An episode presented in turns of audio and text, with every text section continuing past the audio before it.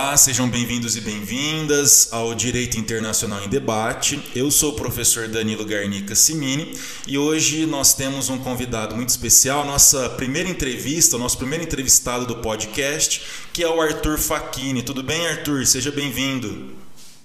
Olá, tudo bem? Muito obrigado pelo convite. Fico muito feliz de participar do seu podcast. Obrigado, Arthur. Arthur, para quem não te conhece ainda, faz uma apresentação aí sobre a sua trajetória, né? Por que, que você resolveu estudar esse assunto? Ah, inclusive, desculpa, né? Cometi já um erro aqui. Ah, o nosso bate-papo de hoje, ele tem como título a campanha Reforchi no contexto da luta pela igualdade de gênero. Então, Arthur, se apresenta para o pessoal, fala um pouquinho da sua trajetória para gente. Bom, meu nome é Arthur Facchini, é eu sou formado em Relações Internacionais pela Universidade de, é, de Ribeirão Preto e atualmente eu sou mestrando do programa de pós-graduação em estudos interdisciplinares sobre mulheres, gênero e feminismo da Universidade Federal da Bahia e sou bolsista da Fundação de Amparo à Pesquisa do Estado da Bahia também.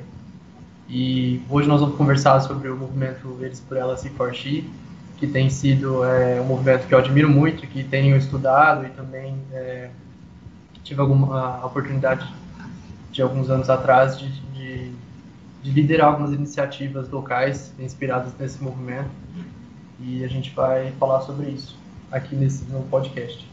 Ah, legal, Arthur. Para a gente começar, eu acho que seria interessante você fazer uma, uma contextualização, né? Para quem até não tem contato com esse assunto, ou para quem já teve um certo contato e pretende talvez se aprofundar, né? Fala um pouquinho dessa questão do gênero, né? E do movimento feminista, se você pudesse falar um pouquinho sobre isso para nós. Sim.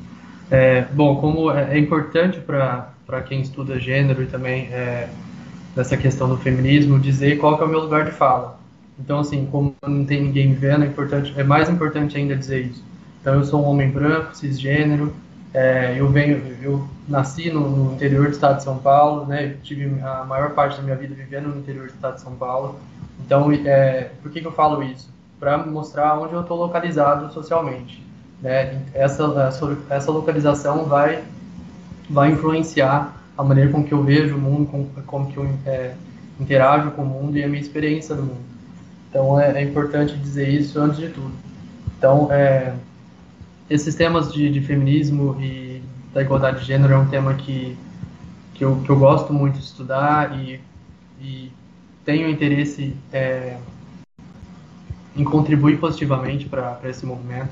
Eu, como homem branco, tenho privilégios, é, por ser homem, por ser branco, eu não passo por, por muitas questões do machismo, é, não, não venci o racismo, então é, são questões que, é, por uma questão de privilégio mesmo, é um dever de estudar essas questões e participar positivamente da mudança e problematizar ao meu, ao meu redor.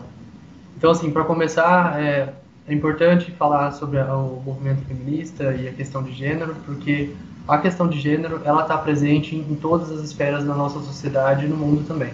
A, violência de gênero, a desigualdade de gênero que é enfrentada pelas mulheres, tanto no âmbito público como, como privado, né, dentro das suas casas, é uma realidade e ela precisa ser encarada de frente e a gente não pode deixar de, de problematizar essas questões. Ainda mais nas relações internacionais e no, no direito internacional também, que tem o seu, tem o seu papel muito importante para para refletir sobre essas questões e, e garantir que, que ações sejam feitas né, em nível global e também em nível local sobre essas questões. Então, rapidamente, o movimento feminista é um movimento que é liderado pelas mulheres, né, e ele vem em busca de transformar positivamente a sociedade, né, em combate ao patriarcado, que é a dominação das mulheres pelos homens, né, todo esse sistema que organiza sociedades coloca as mulheres numa situação de, de submissão, numa situação de desigualdade, de violência. É, é um movimento que começou no século XIX, é, né? Ele começa a se organizar assim e começa na primeira onda com as sufragetes, com a luta da, das mulheres para garantia do direito ao voto. No começo, esse movimento ele, ele é muito é, mais branco, da classe média. Ele vem vindo com a evolução desse movimento, como qualquer outro movimento né? E por volta da, da, década de 60 ele retorna numa segunda onda, assim, trazendo outras questões é, para as mulheres, incluindo cada vez mais é, pautas em relação à, à, igualdade de gênero, a questão da, das, é, dos direitos reprodutivos, do, do, direito ao trabalho. É, depois vem a terceira onda, trazendo uma, uma, uma perspectiva totalmente diferente, trazendo é, as perspectivas, por exemplo, das mulheres do, do sul global, né, criticando muito essa, essa universalização da experiência da mulher, que é uma crítica muito importante que traz, por exemplo, o feminismo decolonial. Né, e agora a gente está vivendo o que seria uma, uma, quarta onda, algo mais, é, mais forte, muito mais globalizado, muito mais também das redes sociais. E o movimento Eles por Elas e Forte surge nesse, nesse contexto, assim, sabe? É, e é muito interessante porque é um movimento que a gente vai falar mais à frente, que é um movimento que convida os homens a participar desse, dessa, dessa batalha, dessa, dessa luta contra a desigualdade de gênero, que é uma questão que todo mundo tem que problematizar. Então, assim, super rápido e superficial, assim, que o tempo é curto, mas é mais ou menos assim que, que se desenvolveu. Ah, legal, Arthur. E tem uma, tem uma, questão, uma questão interessante, né, já para mudar aqui a pergunta, o nosso, nosso próximo tópico, lembrando que o Estado brasileiro, o nosso país, o Brasil, ele é signatário de duas convenções internacionais muito importantes na proteção da mulher, não é? Que é a Convenção de Belém do Pará, também né, o nome oficial, na verdade, é a Convenção Interamericana é, para prevenir, punir e erradicar a violência contra a mulher. Recebe esse nome de Convenção de Belém do Pará, porque foi concluída né, em Belém do Pará. E na ONU, já para depois puxar o próximo tópico, a ONU também tem uma convenção muito importante que é né, a convenção, né, a convenção sobre a eliminação de todas as formas de discriminação contra a mulher. O Brasil também é signatário dessa convenção. Então, aproveitando já que estamos falando da ONU, Arthur, é, acho que seria interessante para quem está ouvindo o nosso podcast que você falasse um pouco ah, da inclusão das mulheres né, na agenda internacional, como que isso aconteceu e também falar um, falar um pouquinho sobre a ONU Mulheres. Muitas pessoas não conhecem né, a ONU Mulheres. Fala um pouquinho para a gente sobre isso. É, foi, foi uma trajetória assim de inclusão das mulheres na agenda internacional. É, foram várias conquistas, várias é, convenções, várias reuniões assim que foram acontecendo durante os anos para que essa pauta das mulheres é, fosse incluída. Né? Então a gente tem o primeiro marco da, da, inclusão das mulheres na agenda internacional, que é com a Comissão do Estatuto da Mulher, né? que foi em 1946. E aí foi seguindo, tem uma lista aqui é, de 1951 foi a Convenção sobre a Igualdade de Remuneração de Homens e Mulheres Trabalhadores por Trabalho, de, trabalho é, igual, de igual valor, né? Que aqui está falando em, em relação à desigualdade salarial entre mulheres e homens. É, em 1953, a Convenção sobre os Direitos das Mulheres. Em 1957, a Convenção sobre é, Nacionalidade da Mulher Casada. Em 1962, a Convenção sobre o Consentimento para Casamento, Idade Mínima idade mínima para casamento e registros de casamentos. É, em 1975, é, foi a primeira conferência mundial do, é, do, Ano Internacional da Mulher. Então, foi um grande marco na, nas relações internacionais, principalmente para a inclusão da, das pautas das mulheres nas relações internacionais. Então, a gente tem, é, marcando esse, esse, essa primeira conferência, a gente teve a Década da Mulher, que foi de 1976 a 1985 né, trazendo questões de igualdade, desenvolvimento e paz. Teve que o Danilo mencionou agora a Convenção sobre a Eliminação de Todas as Formas de Discriminação contra as Mulheres, que foi em 1979, e outras questões que vieram né, em 1980 com a Segunda Convenção Mundial sobre a Mulher, depois teve uma outra em 1985, é, que foi uma revisão e avaliação das, das realizações da década da mulher, é, teve em 1994 a Conferência Internacional sobre a População e Desenvolvimento, em 95 a Conferência Mundial sobre as Mulheres, e aí já começaram a vir as agendas globais.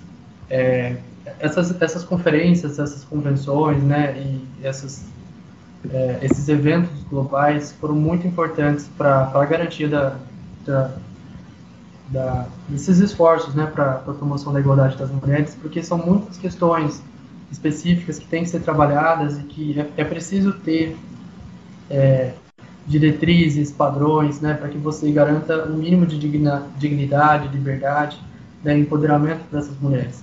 Então, como mencionei, algumas dessas questões tem a, eles trabalham a, a questão da, da, igualdade salarial, tem a, a, questão de direitos políticos, né? Então, aqui tem é, tem muito interessante que fala sobre o direito à nacionalidade das mulheres casadas, então isso está relacionado ao direito internacional também, para garantir, para ter garantias, é, para não deixar a mulher desamparada, né, com é, essas várias opressões que ela que ela sofre na na sociedade em relação à violência, então a discriminação em relação ao trabalho, né, das oportunidades de educação, então todos esses eventos foram criando é, diretrizes, foram criando é, normas né, e, e, caminhos para que essa, essa igualdade fosse sendo promovida dentro de cada país, né, através da, da, legislação, da mudança de constituições e até mesmo de programas dentro da, das próprias, dos próprios países, para que essa desigualdade de gênero fosse sendo né, minada e que a igualdade fosse sendo promovida. E o mais interessante dessas convenções é que tem essas, essas diretrizes e, e os países voltam né, para analisar qual foi, quais foram as melhoras, quais foram os avanços em relação a essas questões. Isso é muito importante. É, a ONU Mulheres ela, ela surge né, nesse contexto de muitos avanços e, e, é, e muitas reuniões, muitos eventos. E eu, quando fui pesquisar isso na época do, do, meu, do meu TCC, eu até fiquei surpreso que eu achei que a ONU Mulheres ela tivesse há mais tempo. Ela foi criada em 2010, né? Então ela tá fazendo, vai fazer 11 anos agora. E ela é uma grande, é um grande esforço da ONU, né? Para criar um, uma, uma, agência que, que olhasse para a questão das mulheres, né? E, e, das meninas no mundo todo. Então ela foi uma é uma, uma, uma, agência da ONU que ela surge da união de outros de outras é, secretarias, né? E órgãos da ONU como o Fundo do Desenvolvimento das Nações Unidas para as Mulheres, a Divisão de Avanço das Mulheres, Instituto Internacional de Pesquisa e Treinamento para a Promoção é, da Mulher e o Escritório de Assessoria Especial em Questões de Gênero. A ONU Mulheres é muito importante porque ela está ela tá presente no mundo todo e ela ajuda é, os países né, a, a implementar é, políticas e leis e questões que, que para a promoção da igualdade de gênero, para o empoderamento das mulheres. Ela faz um, um, um, um trabalho muito importante de monitoramento, de avaliação nos países. Ela, ela promove é, consultorias e eventos e campanhas, inclusive a do movimento Eles por Elas que é uma criação da, da ONU Mulheres. Ah, legal, Arthur. E, uma outra coisa, né, só, só complementando o que você falou, em relação à, à convenção mesmo da ONU, é, você falou né, de mudanças, etc. A própria convenção ela estabelece que uhum. os estados signatários devem adequar, né, tomar as medidas necessárias, inclusive a adequação das suas leis internas para é, visando né, a supressão de todas as formas de tráfico de mulheres, exploração da prostituição da mulher, enfim, de todas as formas de preconceito e violência contra a mulher.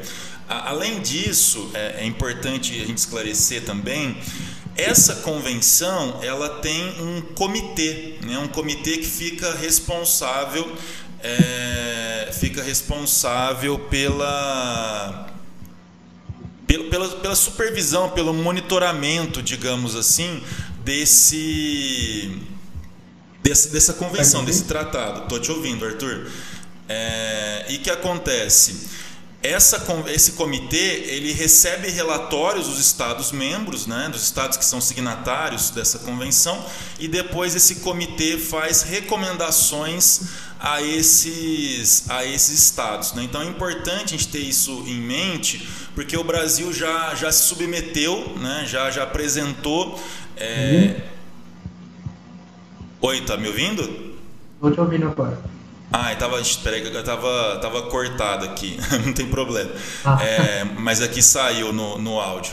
Então, falha nossa aqui, pessoal.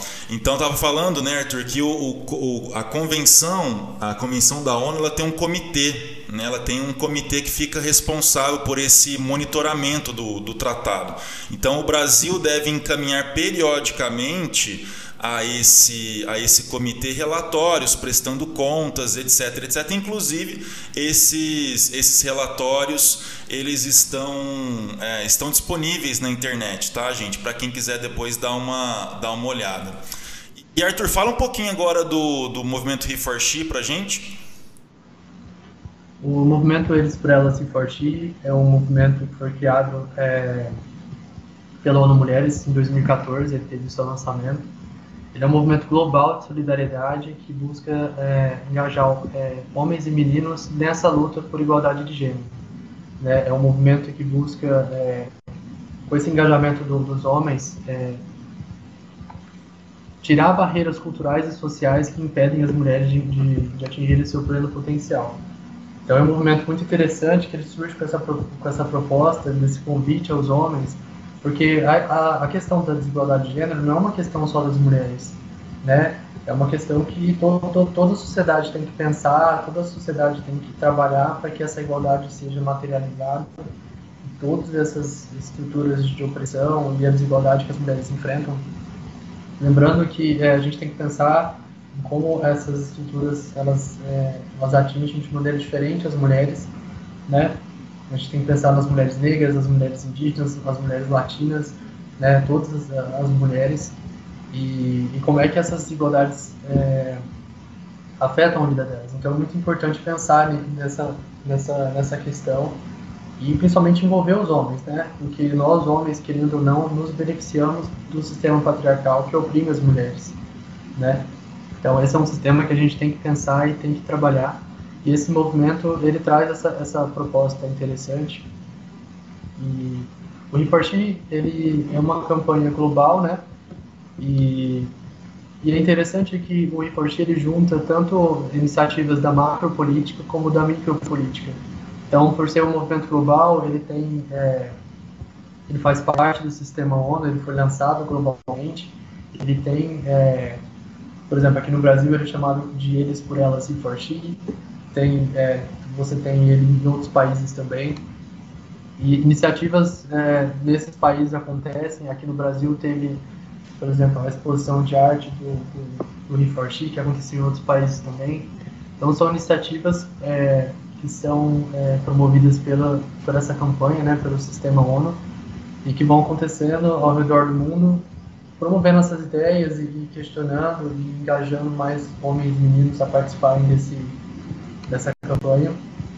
O Reparti tem um, um, um, projeto muito interessante, foi lançado também em 2014, é, que é o projeto que antes era chamado Impacto 10-10-10, hoje ele é só chamado de Impacto. É, ele busca é, engajar tanto lideranças de universidades como lideranças políticas e também lideranças de grandes empresas para que nessas duas, nessas três grandes áreas, né, da educação, da, da economia, do trabalho né, e da política, é, para que eles implementem é, iniciativas concretas para promover a igualdade de gênero nesses espaços. Aqui no Brasil, a gente teve a, a USP como uma dessas, dessas dez, é, dez primeiros participantes desse, desse projeto Impacto, né, para promover, por exemplo, o a igualdade de gênero dentro do campus, né? a, redução da, da, desigualdade e também garantir que o campus seja um espaço é, seguro para as mulheres, contra a violência. Então, em grandes empresas, você garantir que as mulheres tenham, é, consigam subir de cargo, chegar à liderança. Né? Gente, a, o movimento feminista trata do, do, do teto de vidro, por exemplo, que as mulheres não conseguem ascender e chegar a posições de liderança ou no, nos conselhos né, da, das empresas, a maioria é, são de homens e não tem a perspectiva feminista, a perspectiva feminina. Então, essas questões são, são importantes de, de se pensar também, e esse, esse projeto Impacto é, promove isso também. E na questão da política, né, você, é, essas lideranças políticas estarem é, promovendo é, novas leis e questionamentos, né, e políticas para a garantia da igualdade de gênero, para redução das desigualdades, é, da, da, violência contra a mulher e todas essas é, as questões que estão ligadas à, à, política também. Ah, legal. E também o, na questão da, da, micropolítica, é um projeto que incentiva é, iniciativas locais ao redor do mundo. Pessoas como eu você, a gente pode, inspirado no movimento Eles por Elas e por fazer um, um evento, é, promover um. É, exibir um documentário, promover uma roda de conversa, né, iniciativas locais mesmo que, que promovam esses questionamentos sobre a desigualdade de gênero, sobre a opressão das mulheres, qual o nosso papel como, né, como homens nesse, nesse movimento, né? É, então, assim, traz esses dois lados, tanto da micro como da macro política, que são interessantes. E, e aproveitando que você falou disso, é, fala um pouquinho da, da, sua atuação aí em Bebedouro, né, onde você, nas escolas, eu acho que é importante você compartilhar essa experiência isso, é, no meu. Eu tive a oportunidade de fazer um intercâmbio para a Irlanda e eu. Lá foi a primeira vez que eu tive contato com, com o feminismo, né? O que era o feminismo. E eu fiz uma disciplina lá sobre gênero e desenvolvimento e, e fiquei muito animado, assim, com, com, com essas questões, que eram questões que eu nunca tinha reparado ou refletido sobre. Quando eu voltei para o último ano de faculdade, eu decidi fazer o meu TCC sobre o, o movimento Eles por Elas e Ti. E durante até o próprio último ano da faculdade, estudando sobre essas questões e notando que não tinha. É, eu não sei como estão agora é, os debates nos cursos de relações internacionais, mas eu via muito pouco dessas questões serem, sendo debatidas e problematizadas.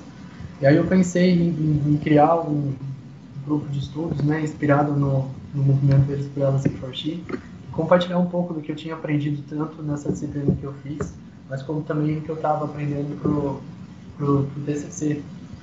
E assim que eu saí da, da universidade, é, em 2017, né, no começo do ano, eu tive a oportunidade de, de, liderar uma iniciativa numa escola estadual, na escola estadual é Abril Manuel, na, na minha cidade, Bebedouro, é, que é inspirada no movimento Eles por Elas e por Ti, e que buscava trazer essa, essa conscientização para dentro da escola sobre papéis de gênero, os estereótipos de gênero, porque tudo é, é muito importante é, trabalhar com a, na, na, própria educação mesmo, você questionar essas, essa, essas desigualdades, esses, esses estereótipos que limitam mesmo né, é, os papéis do, dos homens, das mulheres, dos meninos e das meninas, né, das outras pessoas de, de maneira geral, é, quais são os papéis que elas devem seguir na sociedade, quais são as carreiras que elas vão escolher, né, e como isso impacta na, na vida das pessoas.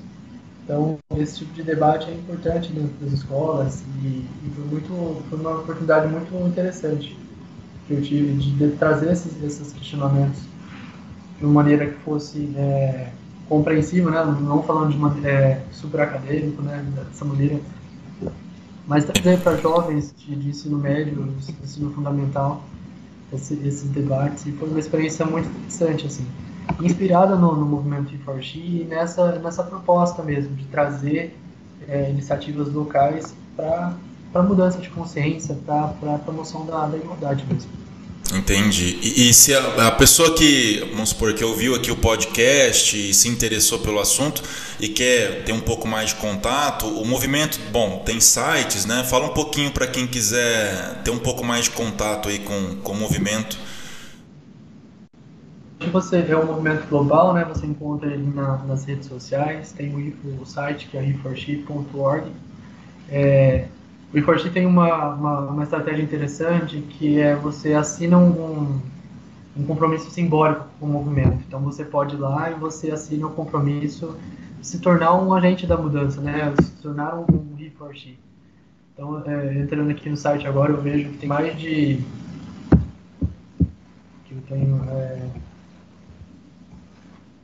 No site do Reforte tem. No site do Reforte é, oficial, em inglês tem mais de 3,3 milhões de comprometimentos de Forxi que foram firmados, né? No Brasil são 72 mil pessoas que firmaram, esse comprometimento. E então é um comprometimento para se tornar Reforxi, né? Para se tornar uma pessoa que, que vai promover no dia a dia a sua é, promover a igualdade de gênero, é, se juntar mesmo a esse movimento de solidariedade para a mudança positiva do mundo. Então vocês podem encontrar é, no site do Reforxi também é, eu falo principalmente para, para os homens, né? Uhum. A se engajarem nesses estudos também, a estudar sobre o movimento, sobre o movimento feminista, sobre o que é igualdade de gênero, porque essa é uma questão que é nossa também, né? Nós, querendo ou não, como eu disse, nós nos beneficiamos do, das desigualdades que o, o, o movimento patriarcal promove no mundo todo. Né? Nós, nós temos privilégios e é, simplesmente por sermos homens. Então é, é, um dever mesmo a gente se juntar e a gente questionar nossos privilégios mudar a nossa postura em relação à desigualdade, à violência. E, e o Reforge pode ser uma, uma, uma, oportunidade interessante de se juntar a esse movimento global e promover a mudança localmente. Legal. E você, a gente estava comentando é, sobre isso antes né, da gravação. Ah, no seu mestrado você continua estudando a temática. Né? Eu sei que você não terminou o mestrado ainda, mas você pode dar um spoiler aí da sua dissertação, falar um pouquinho sobre as suas pesquisas hoje?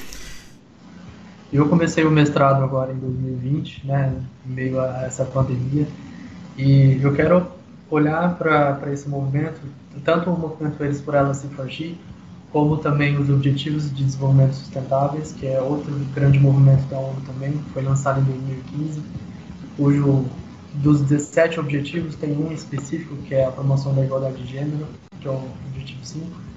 Eu quero olhar para esses movimentos e ver como é que eles respondem às desigualdades que são estruturais. O feminismo negro, o feminismo decolonial, né, eles, eles nos mostram que as, as desigualdades de gênero, raça e classe, elas estão todas conectadas, né, elas não podem ser hierarquizadas e elas são é, estruturais, ou seja, é, é, não é... Estava lendo um livro da Françoise é, Verger, feminismo decolonial, e ela fala e me faz refletir sobre o, movimento de Farsi, que a questão da desigualdade de gênero não é uma questão, uma simples questão de mentalidade, né? É uma, é uma não é só mudar uma postura individual, é todo um sistema que a gente tem que mudar. E, e refletindo sobre essas questões, né, é, me deu vontade de pensar, de refletir sobre esses movimentos que, que eu me engajei localmente, que eu, que eu é, pesquisei sobre, como é que eles respondem né, é, essas desigualdades que são estruturais. Eles olham para essas estruturas, né, que são o capitalismo, é a questão da supremacia branca, a questão do, do patriarcado, como é que eles olham para esses, esses grandes sistemas que promovem a desigualdade, que promovem a, a violência e, né, e a exclusão de muitas mulheres no, ao redor do mundo. E como é que eles olham também, é, pensando nesse feminismo colonial, para a questão que é, que é bem criticada pelo feminismo colonial, que é a universalização do, da experiência das mulheres. Então, assim, um movimento global, é, dando, olhando para o mundo inteiro, como é que é essa, essa essa visão. Ela exclui perspectivas, né? É, todas as mulheres se sentem contempladas por essas, por essas, é, essas diretrizes, essas metas, esses objetivos. Então, eu, o meu, minha, minha pesquisa que está tá em andamento, assim, eu quero olhar para essas questões que são, são muito importantes. É, meu objetivo é, é contribuir positivamente para esses debates e para esses movimentos também, eu acho que são iniciativas muito importantes e não dá para negar é, a relevância da, da questão da igualdade de gênero no mundo e de movimentos desse, desse tamanho também, né? Sim. Uhum. E é muito interessante essa perspectiva, essa perspectiva que você traz, né? A aplicação, digamos, local das diretrizes, das normas internacionais, porque o direito internacional tradicionalmente ele acaba estudando os estados, né, os países. Então, mais recentemente que os governos locais passaram também a ser estudados no direito internacional. Então, isso, é, seu trabalho realmente contribui muito é, nessa perspectiva, inclusive para o direito internacional. E, e Arthur, assim, a, você poderia dar algumas dicas de livros, de autores ou de autoras que você acha que são fundamentais aí para essa temática, para quem quiser ter um primeiro contato? Tem, eu acho que eu vou indicar dois livros que eu acho que são muito importantes para entender o, o, o, movimento feminista, assim, algumas das pautas do movimento feminista. É, eu indicaria o Feminismo para Todo Mundo, da Bell Hooks, que é uma autora que eu tenho uma grande admiração e que aprendi muito com ela. É um livro bem legal, ele fala de maneira bem tranquila sobre o movimento feminista e algumas das pautas. E para quem está começando assim, a, a, estudar sobre essa questão, eu acho que é um, um bom começo. Assim. E acho que para quem está. É, um livro que fez, me fez refletir muito sobre as relações internacionais, o que eu tinha aprendido na faculdade, e que eu acho que é, é super relevante também para a questão do, do, direito internacional, né, da nossa perspectiva né, do, de brasileiros, no, estando no, no continente latino-americano e sabendo da, da, da história né, do, do, colonialismo, da, do imperialismo que a gente ainda tem que enfrentar. Eu acho que um livro interessante que traz é, diversos é, textos de feministas super renomadas, é uma compilação feita pela Heloísa Buarque de Holanda, que é o livro Pensamento Feminista Hoje Perspectivas Decoloniais, que traz muito essa questão da, da mulher, e traz perspectivas também do, é, do feminismo decolonial, o feminismo latino-americano, se eu não me engano, tem um texto sobre ecofeminismo aqui também, feminismo comunitário. São várias dessas vozes da América Latina que estão olhando para si próprias e também para o mundo, sabe? Em resposta a toda, toda, toda essa visão que, né, que o Ocidente tem, né, do, do norte global tem para o sul, e também é, algumas perspectivas críticas a essa visão eurocêntrica e, e branca, muitas das vezes, né, a academia é, é é teve, né, a gente tem como referência muito mais autores brancos do que autores negros e autores do sul. A gente mesmo das relações internacionais estuda muito né, a perspectiva do norte global e né, o, sul global tem sempre uma é, um pedacinho só da disciplina e, eu acho que esse, esse livro traz questionamentos que podem ser importantes para a gente refletir sobre essas questões também. Ah, legal. Bom, Arthur, gostaria de te agradecer por ter aceito o nosso convite aqui, né? nosso primeiro entrevistado do Direito Internacional em Debate. É, mais uma vez, muito obrigado. Espero que você tenha gostado aí da experiência também. Quer deixar alguma mensagem final aí para todo mundo que está nos ouvindo? Eu queria agradecer pela oportunidade. É, sou estudioso assim sobre essas questões. Ainda tenho muita coisa para aprender. Espero ter compartilhado um pouquinho do que eu aprendi. É, agradeço pelo convite e espero que as pessoas se sintam é, motivadas a estudar essas questões e que tenham esclarecido algumas, algumas dúvidas. E agradecer só. Muito obrigado. Ah, obrigado você, Arthur. Lembrando, né, que nós temos lá no Spotify, aqui no Spotify, o podcast uh, e também uma página no Instagram, né, arroba Internacional em Debate, onde vocês podem também fazer sugestões de temas, de entrevistados. Espero que tenham gostado. Então, um forte abraço, até a próxima.